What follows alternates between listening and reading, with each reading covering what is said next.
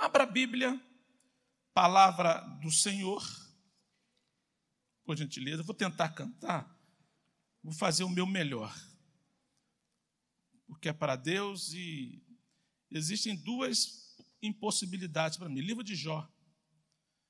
Uma porque esse hino me marca muito. Eu cantei muito durante algum tempo. E ele me marca muito. E é muito forte para mim. Que mudou a minha vida, não o hino em si, mas no momento que eu cantava esse hino, era aquele momento que eu pedia a Deus uma experiência pessoal. Saber que Ele estava falando, eu estava ouvindo. Entender que nas circunstâncias, Jó 42, entender que nas circunstâncias Deus está falando, Ele está no controle. Então, para mim, isso é muito forte. Eu quero usar o nosso irmão Jó, com a experiência que ele teve com Deus, que com certeza nenhum de nós teremos uma experiência como ele teve, muito forte, ou pelo menos eu espero que a gente não tenha, porque a experiência de Jó foi algo assim surreal. Mas o que Deus fez com Jó também foi surreal. Tudo com Jó foi acima de qualquer expectativa humana, qualquer limite. O que Deus permitiu na vida de Jó, o que Deus fez depois de Jó, as atitudes de Jó, enquanto ele vai aprendendo a sua experiência, ele nem sabe que o que acontece com ele é fruto de uma experiência pessoal que ele estava tendo com Deus. E no versículo de número 1, deixa eu ler aqui na versão que eu tenho em mãos, até o versículo 5 diz assim, Jó 42. Então respondeu Jó ao Senhor: Bem sei que tudo podes, e nenhum dos teus planos podem ser frustrado. Quem é aquele, como disseste, que sem conhecimento encobre o conselho? Na verdade, falei do que não entendia, coisas maravilhosas demais para mim, coisas que eu não conhecia. Escuta-me, pois havia dito e eu falarei. Eu te perguntarei e tu me ensinarás. Eu te conhecia só de ouvir, mas agora os meus olhos te veem. Para mim isso é muito, muito forte. O que aconteceu com Jó no transcorrer? Eu sei que para a maioria dos irmãos essa história é muito conhecida, esse relato é muito conhecido, mas para outros não. Então nós vamos falar um pouquinho sobre o valor da experiência pessoal com Deus. E vou dividir em duas partes esse nosso relato enquanto nós conversamos juntos um pequeno resumo da vida de Jó, e em seguida vou apresentar algumas características de quem tem uma experiência pessoal com Deus. Dá para soltar para mim o playback? Está no YouTube. E se eu falhar a voz, é porque eu estou com a voz bem. Eu não sou de dar desculpa, irmãos. Eu faço sempre o meu melhor. Eu sei que Deus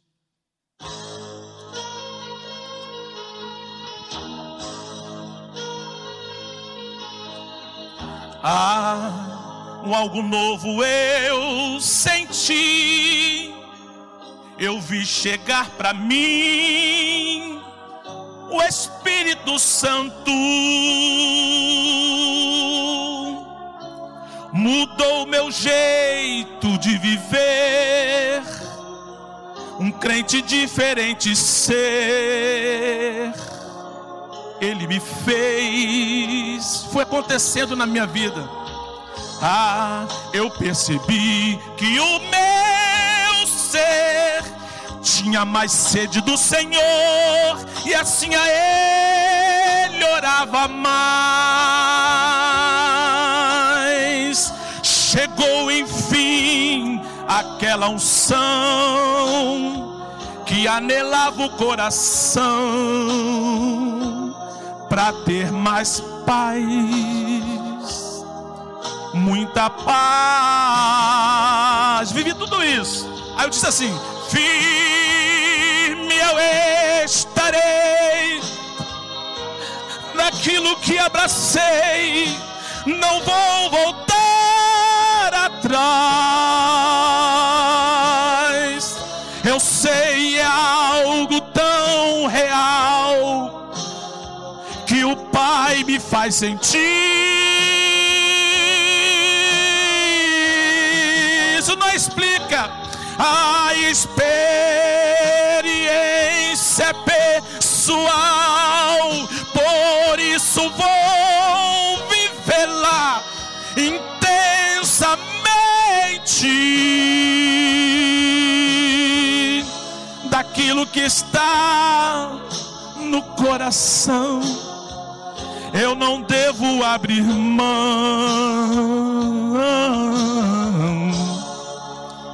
Eu quero é transferir. Isso é minha vida. Ah, se você sente que o Senhor com seu espírito mudou todo o teu jeito de viver. Não, abra mão do que sentiu, pois foi o céu que se abriu e veio a benção. Ah, o que alguém pode fazer em relação ao que você já recebeu do eterno Pai.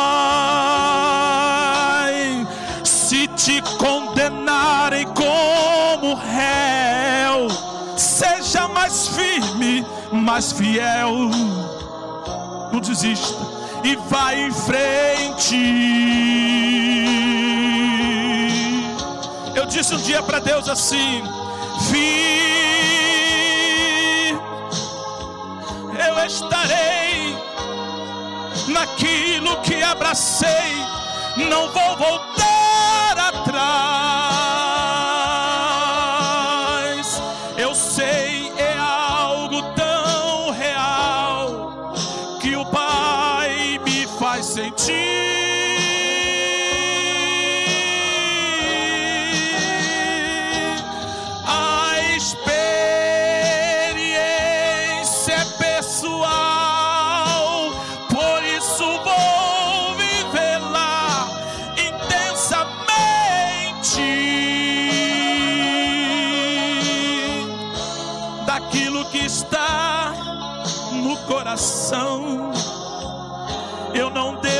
Abrir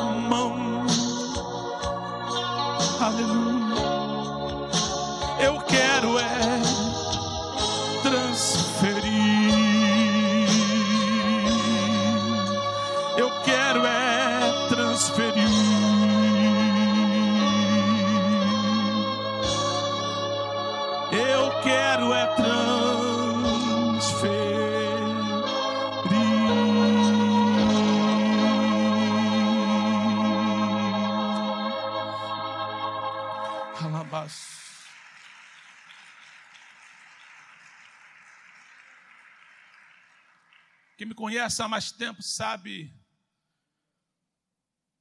da minha vida com Deus, da minha timidez, da minha dificuldade de falar em público. Eu me escondia nas colunas da igreja. Jamais eu entraria numa igreja como esta que não tem coluna, que não teria como ficar escondido atrás. Mas eu era de um tempo onde o pastor da igreja não tinha esse negócio, não. Ô Zé, ia tremendo. E eu fui à frente, numas orações, muitas vezes pedindo uma mudança. Foi quando eu descobri que eu podia cantar. Era só fechar o olho e começar a gritar. né? Eu gritava que era uma coisa. E eu nunca gostei da minha pessoa cantando. Mas como as pessoas começaram a pedir, aí eu não sei, né? se pediu para eu aprender, né, com pena, mas começavam a pedir, então eu comecei a cantar, cantar, cantar. Cheguei a ser convidado para cantar em outras igrejas, enfrentar congressos, e abri a mão e falei: Deus, eu quero pregar a tua palavra. E eu tenho algumas experiências, e essas experiências me fez o que eu sou e me coloca o desejo de mudar cada vez mais. Então a experiência é pessoal, ela é única, ela é particular. Eu entendo que muitas vezes você passa um momento com Deus, aí quando você conta para alguém aquilo que você passou, a pessoa não tem a reação que você teve. Às vezes acontece com marido e mulher. Meu amor, Deus falou comigo, foi assim, aí o marido, legal. Ou então o homem fala, minha filha, Deus falou comigo, ela, poxa, que bom. Porque experiência pessoal, como já diz o nome, é pessoal, é particular. É um lado, é você com Deus. Pode ser que ninguém entenda a profundidade. Pode ser muito simples, uma experiência com Deus. Pode não se dar, como aconteceu aqui com o nosso irmão Jó, que foi algo assim extraordinário, registrado na Bíblia.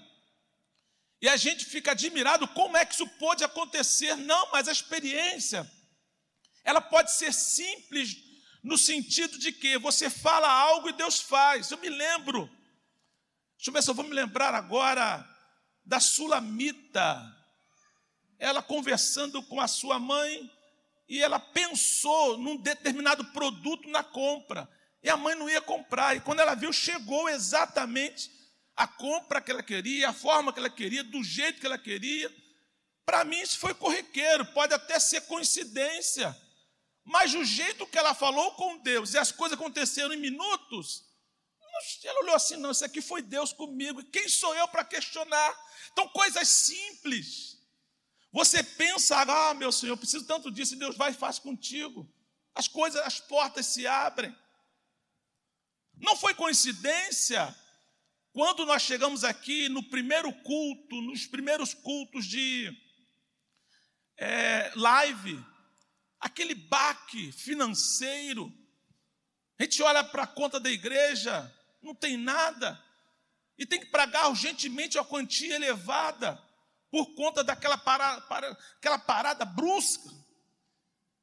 E daqui a pouco te olha de novo, a conta tem o dinheiro suficiente para pagar, algo assim surreal. A Vana, que é a minha secretária, ela já deu grito. Pastor! O que foi? Aconteceu. Então não são coisas simples. Então nós temos que observar quando é que Deus está agindo e como está agindo, porque muitas vezes ele age nos detalhes. Conversava com a minha filha, ela com meu genro, queridos, no meio dessa dificuldade, ela mostrou algumas coisas que estão acontecendo no consultório. Existem muitos outros desafios. Se nós não entendermos que Deus está nos dando uma experiência extraordinária no momento de dificuldade, a gente não aprende que essa experiência pessoal tem um valor para mudar a nossa vida. E Jó, ele foi mudado por conta dessa experiência que ele teve com Deus. Segundo a poderosa palavra, o nosso irmão Jó, ele morava na terra de Uz, ele era um homem temente a Deus, ele era um homem sincero, ele era um homem reto. Segundo a Bíblia, ele se desviava do mal. Ele era muito rico. A Bíblia diz que ele tinha sete mil ovelhas, três mil camelos, quinhentas juntas de bois, quinhentas jumentas, eram também muitíssima gente a seus serviços, muitos empregados. Ele tinha uma esposa maravilhosa, ele tinha dez filhos, sete homens e três mulheres. A vida dele aqui, para quem olha, é uma vida perfeita. para causar inveja para muita gente que não teme ao Senhor, porque crente não fica com inveja. E Jó está tranquilo, ele tem dinheiro, ele tem casamento, ele tem filhos, ele tem propriedades, ele tem funcionários, e o melhor de tudo, ele teme a Deus, está tudo certo com ele. Mas existem coisas que acontecem na nossa vida que não tem explicação. Então, o que eu vou falar agora, que aconteceu com Jó, não tem explicação humana. Por que, que não tem uma explicação humana? Porque num determinado momento, num determinado local, numa determinada ordem de sabedoria de Deus, Deus faz uma reunião com seus filhos. Entendemos aqui que esses filhos são os anjos, porque filhos são os anjos por criação. Interessante, não me peçam explicações, porque há de fazer um estudo e mesmo assim vamos acabar conjecturando. Nessa reunião, quem é que aparece lá? Quem é que se envolve na conversa? Quem é que dá as cara? Satanás. Como é que Deus faz uma reunião e Satanás aparece? Não me pede explicação, porque as lições elas não estão nas explicações, mas no acontecimento em si.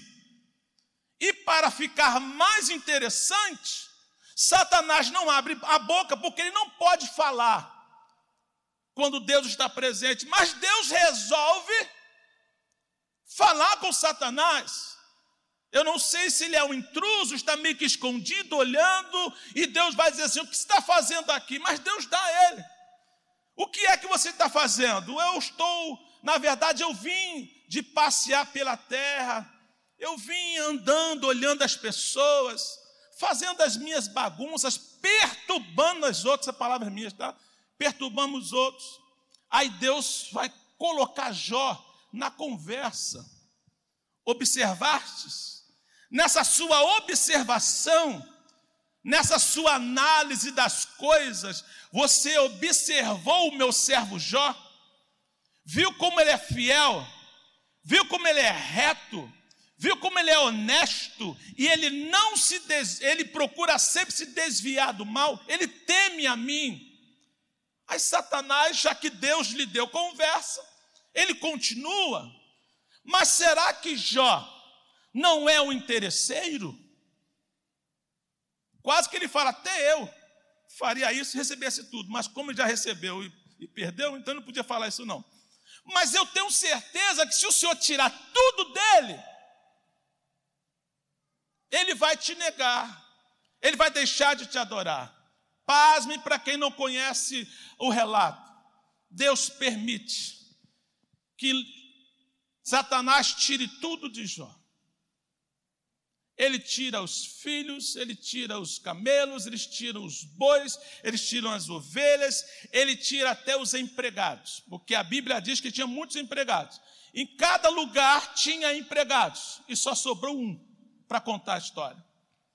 Então pensa bem, um homem que é rico, cheio de, cheio de propriedade e cheio de filhos, agora não tem nada. E para ficar ainda mais interessante a história, Jó vai bradar em alta em boa voz, dizendo o seguinte: Nu saí do ventre da minha mãe, nu para lá voltarei. O Senhor me deu, o Senhor tomou. Bendito seja o nome do Senhor. Eu fico assim: o que, que é isso? Que homem é esse que está disposto a dizer que Deus pode tirar, Deus pode colocar, Deus pode dar e pode não dar. E segundo a Bíblia, mais outra reunião. E quem aparece nessa segunda reunião? Satanás de novo. E Deus vai falar novamente: observaste o meu servo Jó. Você tirou tudo dele, porque eu permiti, ele não me negou. Aí Satanás, se a gente der conversa para Satanás, irmãos, ele aproveita. É claro que Deus dá conversa para ele, mas está controlando tudo. Não dê conversa para Satanás. Que quanto mais você dá assunto para ele, mais ele vai entrando. Mas Deus estava no controle de tudo. Você observou? Ele permanece fiel. Mas se o Senhor tocar na vida dele, ele vai te negar. Deus toca menos um mate, mas toque na saúde, toque na pele. Irmãos, Jó agora vai ficar doente. A doença é tão grave, é tão grave, que ele vai tentar amenizar a dor é, coçando com caco de telha. A coisa é nesse nível.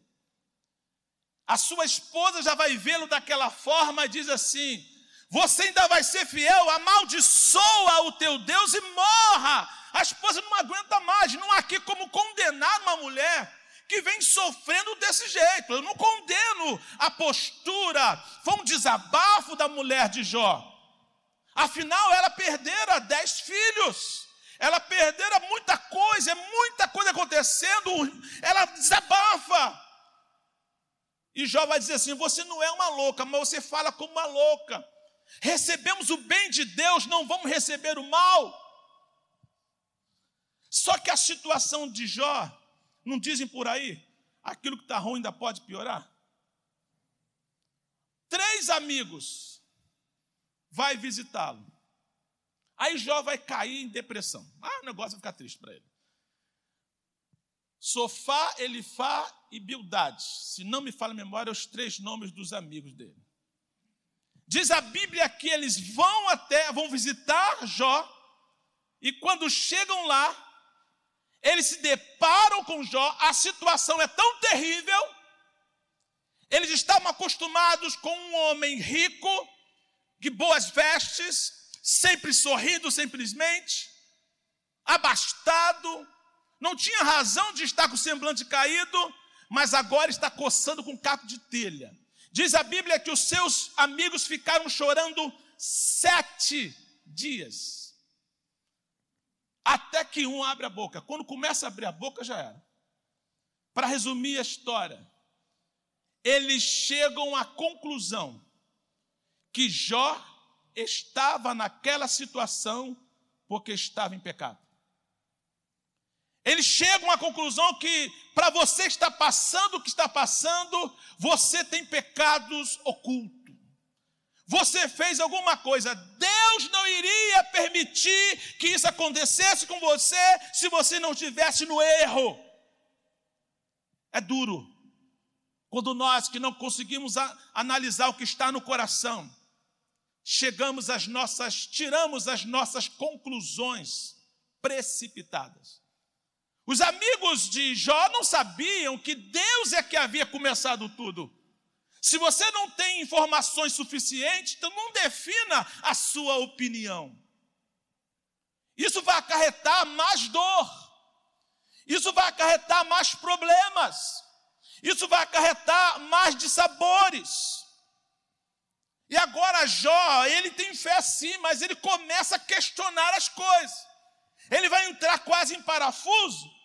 E segundo os estudiosos, porque eu não contei, por isso que eu digo segundo os estudiosos, Jó faz 16 perguntas a Deus.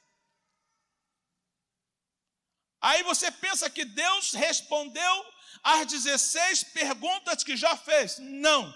Deus fez 70 perguntas para Jó. O que Deus quer nos dar como lição? Se Jó tem razão de se questionar, de questionar, Deus não responde ao seu questionamento, 16 perguntas, mas ele faz mais 70 perguntas. Vai haver um confronto, vai haver uma experiência. Eu te separei aqui três perguntas que Jó faz.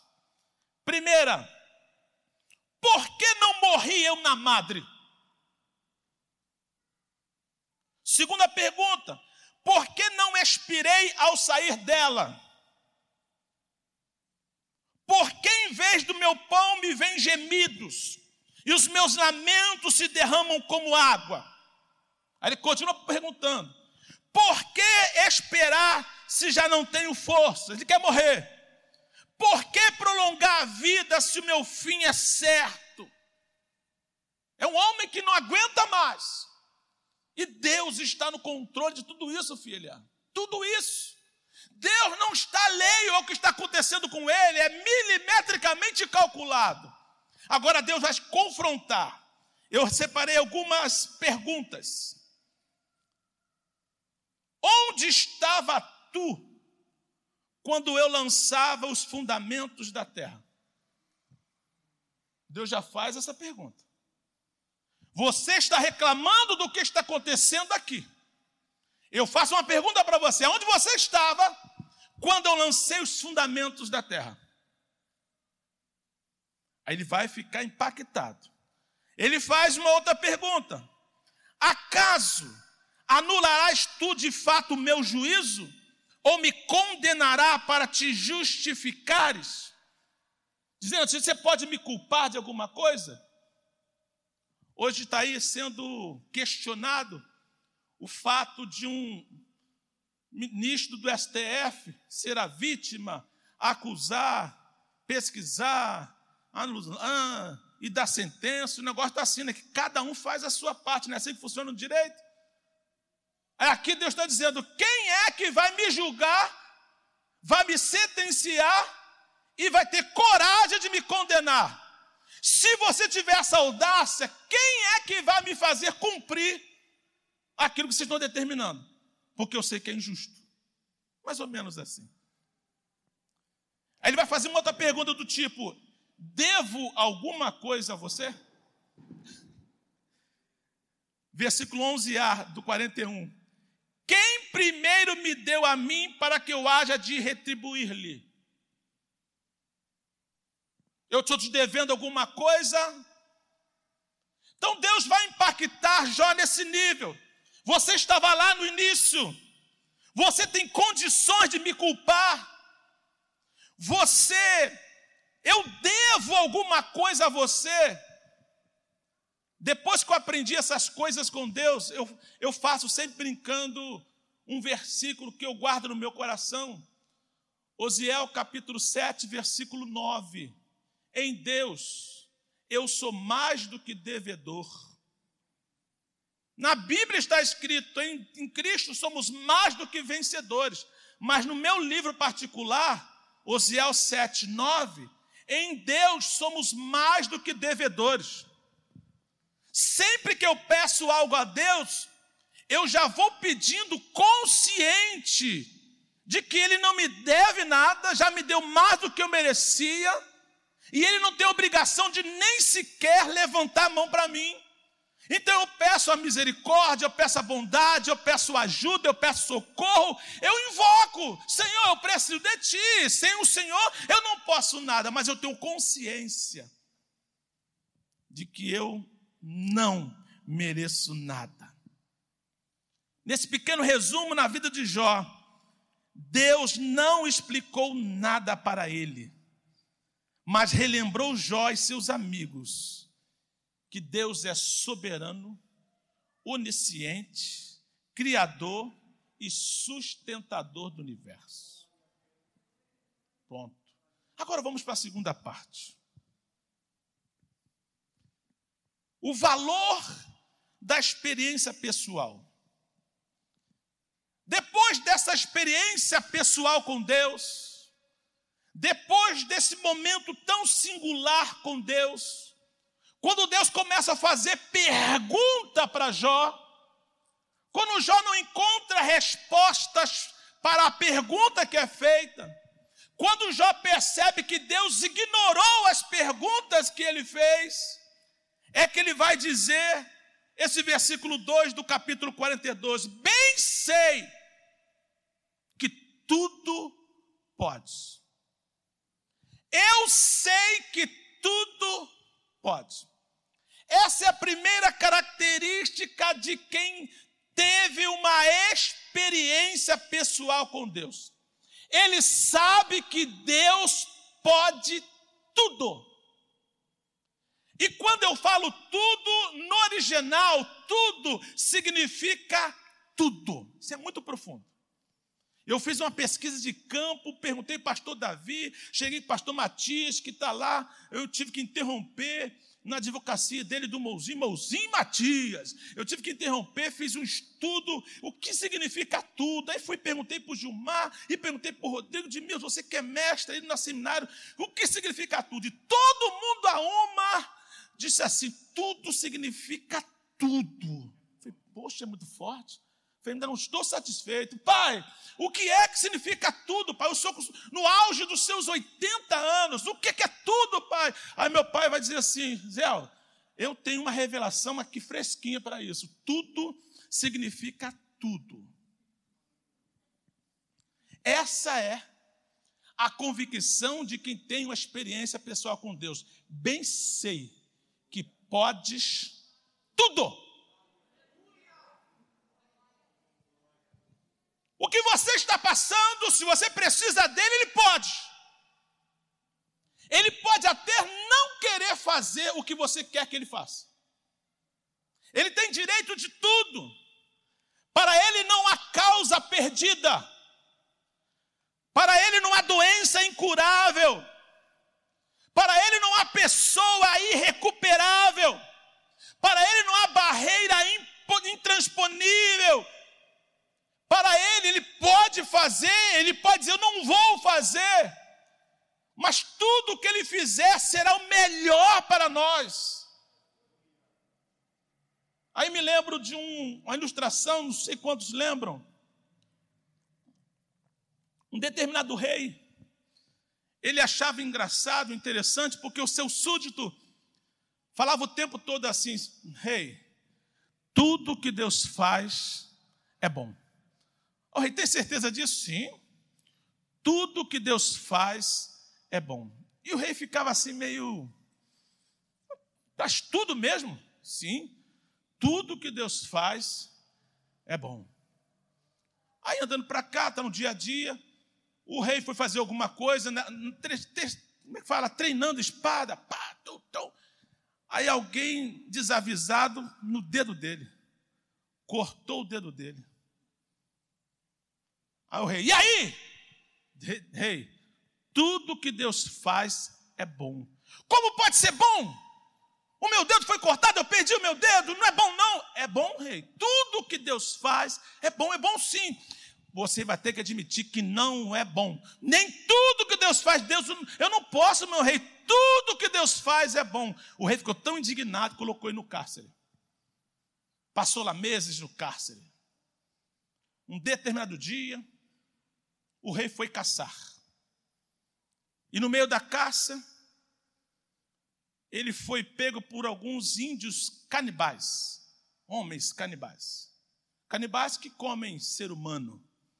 E quando eles iam comer o rei, olharam o dedo que estava faltando, tiveram que liberar, porque na cultura deles, eles não comem homens com defeito o rei foi liberto. Ele, bem que Deus, que o meu súdito falou, tudo que Deus faz é bom. Aí quando ele chega nos palácios, ele vai soltar o seu súdito e diz assim: olha só, você tem até razão, mas eu fui injusto com você. Você ficou meses no calabouço, isso não é bom. Então o que Deus faz não é bom. Eu falei, rei, tudo que Deus faz é bom. Se eu não estivesse preso aqui, eu ia caçar com o Senhor. Caçando com o Senhor, eu tenho os dedos perfeitos, eu ia ser comido. Tudo que Deus faz é bom. Podemos não entender aqui, mas vamos entender mais lá na frente.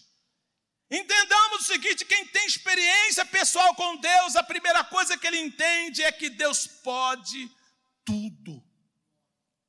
E eu tenho que viver com essa convicção, com essa certeza, ele pode tudo. Segunda lição que eu aprendo, que é uma mudança radical depois da experiência pessoal. A gente tem convicção que nenhum dos teus planos podem ser frustrado. Irmãos, Deus tem um plano. Já cantei isso aqui. Em cada criatura. Deus tem um plano para a sua igreja aqui na terra. Deus tem um projeto para você. Muito bem pregado pelo pastor Adriano, os desafios do projeto, do propósito. Agora imagine Deus, ele enfrenta alguns desafios, e o maior desafio é a cooperação humana. Mas a verdade é que nenhum projeto de Deus ele pode ser frustrado. Nenhum propósito de Deus pode ser impedido. Em nome de Jesus, quem aqui já recebeu uma palavra da parte de Deus e Deus falou que ia fazer com você, com a sua família? Quem aqui tem promessa de Deus? Convicção. Levante a mão aí. Você que está levantando a mão, se é projeto de Deus, ninguém pode frustrar o plano dele na sua vida. Bem sei que tudo pode e nenhum dos teus planos podem ser frustrado. Levante a cabeça, fique de pé, Senhor. Fica assim, anda, cabeça erguida. Nenhum plano. Provérbio 16, 4 diz assim: o Senhor fez todas as coisas para atender aos seus próprios desígnios. Isso aqui é lindo. Aí eu lembrei da pregação da minha ovelhinha Ariane Soares, filha de Ari. Está feliz? Está mesmo? Eu não estou, não. Estou nem aí. Eu agora tenho que falar que estou, né? Que quer para ficar falando mentira não estou nem aí para ficar longe. Só para não sofrer. Mas agora, né? Qual a pregação da Ariane? Tudo que acontece, seja na Bíblia, nas nossas vidas, é para contar a história de Deus. Nós só estamos inseridos nessa história. Olha o que, que diz aqui a Bíblia: o Senhor faz todas as coisas para atender os seus próprios desígnios. Deus tem um plano. Esse plano não será frustrado. E tudo que ele faz na sua vida tem que estar encaixando naquilo que ele tem como plano. Quando o pastor Adriano pregou, eu entendi naquela mensagem, para quem ficou curioso da minha frase, eu tirei uma frase para mim, escrevi no meu celular e vou guardar. Qual frase que eu adaptei para mim depois que eu ouvi a mensagem? O propósito que eu tenho para a minha vida, na verdade, é uma parte do propósito que Deus tem para mim. É uma parte. Vocês lembram da pregação de domingo, pastor Adriano? As mulheres têm um propósito, têm um objetivo: ungir o corpo de Jesus. Jesus morreu, estava sepultado. Ela tem esse objetivo. Há uma luta, há desafios. Elas pagam o preço, elas vão até lá. Não tinha condições de remover a pedra, que era pesada, mas os anjos de Deus milagrosamente removem a pedra. Tudo acontece porque elas tinham um propósito, mas quando elas vão ungir Jesus, Jesus não estava mais lá. Cadê o propósito que ela tinha? Elas não cumpriram o propósito. E para que cumprir o propósito de ungir morto, se elas podem servir a um Deus que está vivo? Então o propósito foi lícito, abençoado, mas era apenas parte de um propósito maior que Deus tinha para toda a humanidade. O que Ele tem comigo, Ele tem contigo, é para cumprir o plano maior dele. Aleluia. Que ele tem comigo é para cumprir um plano maior dele. Porque desígnio significa ideia de realizar algo. Então Deus, quando fez o ser humano, ele teve uma ideia. E nós temos que estar inseridos nessa ideia de Deus. Eu sei que vocês têm sonho. Eu fiquei tão feliz hoje pela manhã, queridos. Sabe, uma ovelhinha chegou para mim e falou assim: Pastor, ora por mim. Eu acabei agora a minha faculdade, já consegui a OAB e já estou trabalhando. Fui convidado para um escritório. mas o que eu quero é ser juíza federal. Falei, vai ser. Vai ser. Aí eu orei por ela. Mas na minha oração falei, Deus, eu sei que o Senhor tem nessa terra coisas grandes para tua filha. Mas que tudo que o Senhor fizer por ela esteja dentro do seu propósito maior, como desígnio, como ideia de realizar algo grandioso para esta terra. É uma serva fiel. Eu não esqueci que orei por pessoas aqui que querem ser juízo federal. E eu tenho certeza que ela vai conseguir. Amém? Não vou contar. Já teve aqui uma pessoa que veio aqui orar pelo parente, não é daqui da igreja. Já temos um juiz. Depois que nós oramos aqui, pelo menos, começou assim por tabela, né? Parente do irmão aqui da igreja que estava lá, pastor, orando por ele e tal, e conseguiu, é juiz. Essa vai ser também. Se tiver mais alguém, só me lembrar, para eu não esquecer de orar por você. Terceiro, estou quase terminando. Quem tem uma experiência pessoal com Deus, ele pensa bem antes de abrir a boca para falar com Deus. Quem tem experiência pessoal com Deus, pensa bem antes de abrir a boca para falar com Deus. Porque aqueles que são neófitos, o que são neófitos? Eu estou usando essa palavra porque é uma palavra bíblica. Neófito, novo convertido, tudo bem. Aí ele pode até se garantir simplesmente em Romanos 8, 26, que diz: Da mesma forma, o Espírito nos ajuda em nossa fraqueza, porque não sabemos orar como convém, mas o próprio Espírito intercede por nós por gemidos inexprimíveis. Aí você fala assim, pastor, eu oro de qualquer maneira, porque o Espírito Santo intercede por nós. Fala um monte de besteira. Não, não é bem assim. O neófito, o novo convertido, tudo bem, você não precisa medir palavras. Agora, quem tem experiência com Deus, sabe o que ele faz? Olha o que diz o versículo posterior desse que eu acabei de ler. E aquele que sonda os corações, conhece a intenção do Espírito, porque o Espírito intercede pelos santos de acordo com a palavra de Deus. A versão aqui, eu acho que é NVI. Coloca a NVI para mim aqui. Se não me fala, essa aqui é NVI. Olha só. E aquele que sonda os corações conhece a intenção do Espírito, porque o Espírito intercede pelos santos de acordo com a vontade de Deus. Então, quem tem experiência com Deus, ele pensa bem.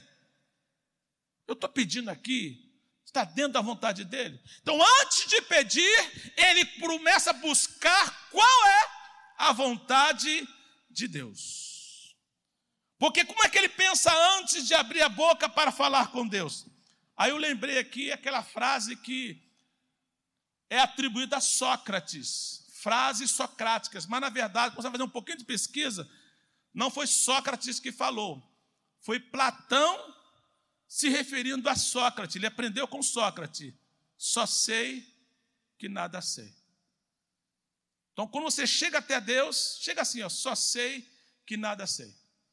Então, Jó, o que, que ele fez? Capítulo 42, versículo 3, parte B. Na verdade, falei do que não entendia, coisas maravilhosas demais para mim, coisas que eu não conhecia. Jó fez isso.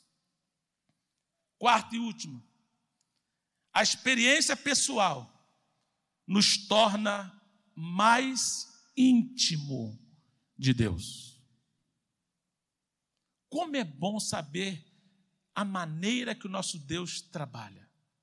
Intimidade. Você percebe, Deus não faz assim. Irmãos, eu tenho sofrido, é sofrimento mesmo. Muito sofrimento.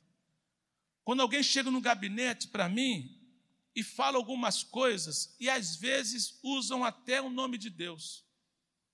Teve um que foi tão dolorido para mim, não de ficar chateado com ele, é por saber que ele vai se dar mal. Ele falou: Não, pastor, Deus confirmou duas vezes, com isso e com isso. Aí eu falei assim: Olha só, isso aí não é confirmação de Deus. Sabe o que ele fez comigo? É a sua opinião, pastor. Com a mão assim mesmo. É a sua opinião. Eu falei, Jesus, o que, que é isso, meu pai? O senhor está dizendo para mim que não é isso que ele está fazendo. Ele está dizendo que é o Senhor. Um de nós dois está errado. Eu falei, não, a partir de agora eu não falo mais nada. Passaram-se três meses. Nada do que Deus falara com ele se cumpriu. Conclui que não era Deus. Veio pedir ajuda. Porque criou-se um problema por não ter me atendido. Eu falei assim, vou até dizer o que foi. Se vocês fecharem as coisas, já era. Se vocês juntarem as peças. Essa pessoa pediu carta para uma igreja. E a forma falou para mim, falei, não é isso, não é de Deus, não é isso, não é assim, não é de Deus. Ficou três meses lá. Depois voltou pedindo outra carta para outra igreja. Porque não está morando mais em Queimados. Falei, meu filho, meus filhos, que eram uma família, como é que eu vou dar uma carta para vocês se eu já dei carta para outra igreja? Essa que se falou que era de Deus, que não demorou nem três meses. E agora vou dar carta para onde? É essa igreja que tem que dar para outra. Eu fico olhando assim, meu Deus.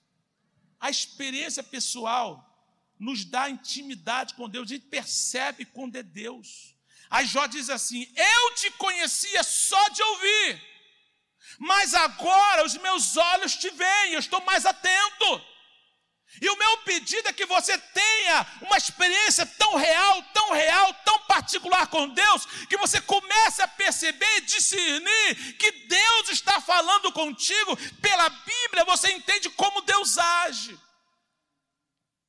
A intimidade pressupõe uma vida de comunhão, tem que ter oração, tem que ter Bíblia, tem que ter comunhão. A intimidade pressupõe envolver-se com alguém a ponto de compartilhar experiências. A intimidade possibilita aprender com o outro. Agora, como Deus não tem nada para aprender com a gente, então, nesse caso, é só unilateral aprendizagem. É muito importante que a gente entenda isso.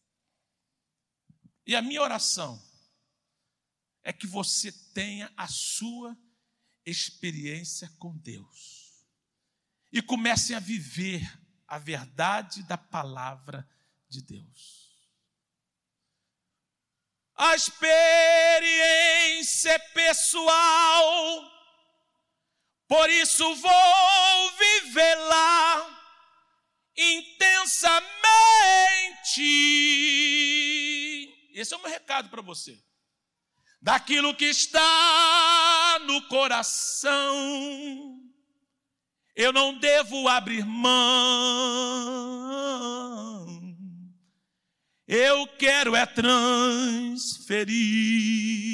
As palmas exaltam e glorificam o nome de Jesus. Fique de pé, queridos. Aleluia. Aleluia. Aleluia. Mesmo sem instrumento aqui agora, que eu quero orar por você. Feche os seus olhos. Quando eu cantava esse hino, eu chorava em casa, eu me emocionava quando cantava, porque o que eu pedia a Deus era o que eu estava tendo com Deus. Ah, um algo novo eu senti. Eu vi chegar para mim o Espírito Santo. Mudou meu jeito de viver. Um crente diferente ser. Ele me fez eu participava de um congresso, ao pregador, quem quer ter a sua vida mudada, vem aqui à frente. Aí eu ia à frente, buscava, parece que nada mudava. Aí no outro congresso, eu ia à frente, frente, e nada mudava. Aí eu vinha à frente, nada mudava. Aí eu mudei um pouquinho o hino. Uma vez, tudo para mim. Outra vez, tente um pouco mais.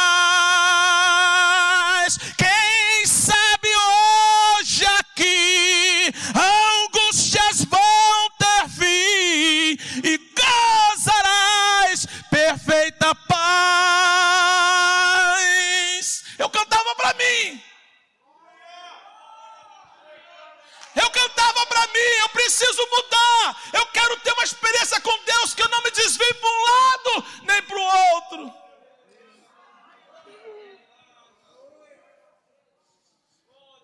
Aí comecei a cantar um outro louvor no mesmo período, do mesmo cantor. Porque às vezes vinha acusação de todas as provas que eu já passei. Ninguém sabia que eu cantava para mim. É bem difícil, Senhor. Aí vinha. Lembranças do passado vêm e querem me fazer parar, ou mesmo palavras de alguém, como eu ouvia palavras contrárias. Um tímido, um que lutava consigo mesmo, consigo. Queria mudar, eu quero mudar, eu não posso ser assim, a minha timidez está me atrapalhando. Lembranças do passado vêm e querem me fazer parar, ou mesmo palavras de alguém que não quer na gente acreditar. Olha que verdade que eu passei e quase parando, sem força e vigor, a gente lê a palavra e encontra bastante poder para vencer e continuar a jornada e ver que o passado ficou para trás, pois Cristo na cruz tudo já venceu e saber que dele não lembra mais. Eu canto para a glória de Deus. Aí eu fui tendo experiências com Deus, eu consegui cantar a outra parte do hino. Firme eu estarei naquilo que abracei, não vou voltar atrás. É algo, eu sei que é algo tão real que o Pai me faz sentir. A experiência é pessoal, por isso vou vivê-la intensamente.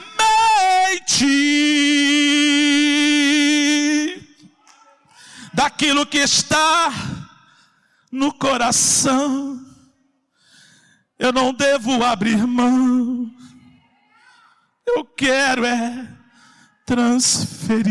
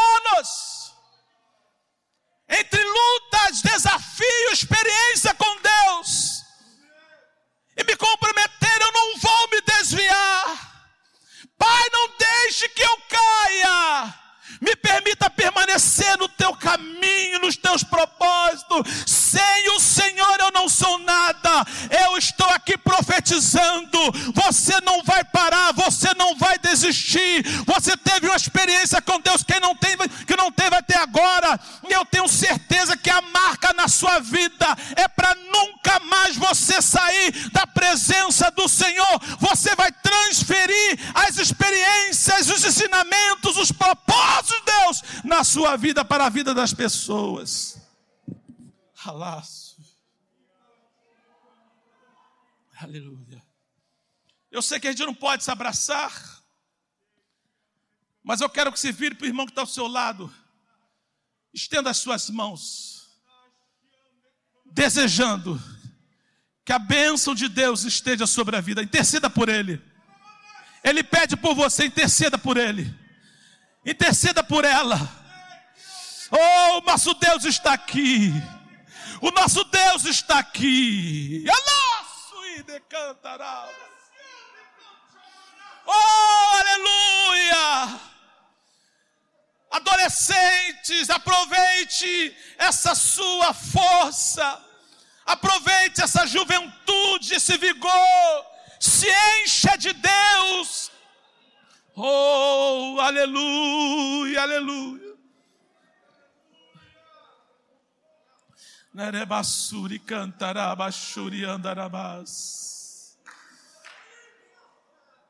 Aleluia, obrigado, Senhor, pela tua palavra. Obrigado pela tua palavra. Aleluia. Olhe para mim agora, eu estou quase acabando.